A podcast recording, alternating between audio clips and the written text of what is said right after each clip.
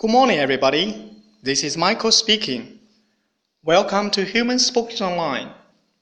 各位早安，我是 Michael 老师，欢迎来到乐成红文线上口语团 A 组，Day ninety two.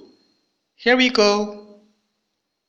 一天，小新拿了一个奇形怪状的东西，小萌很好奇。OK，让我们听一下他们的对话。What's that? It's a pencil box. Wow, it's cool. OK，小萌问的是 What's that？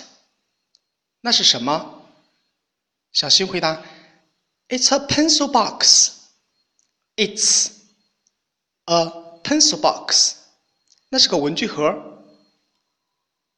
Wow, it's cool. 小萌不由得感叹道：“嗯，好酷呀。”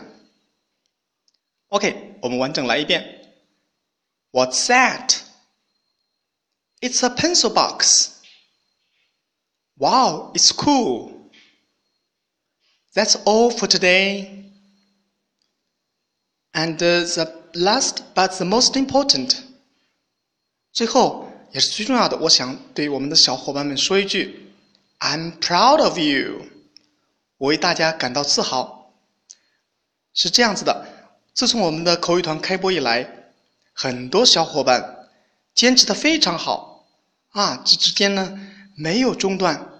当然了，有很多后加入的小伙伴坚持的也非常好，每天都会跟着老师一起读我们的口语，非常棒。所以我要说一句：I'm proud of you，我为你们感到骄傲。OK，这是一个非常实用的句子。当你为某人感到骄傲的时间，可以这样子说：I'm proud of you。OK。That's all for today. See you next time.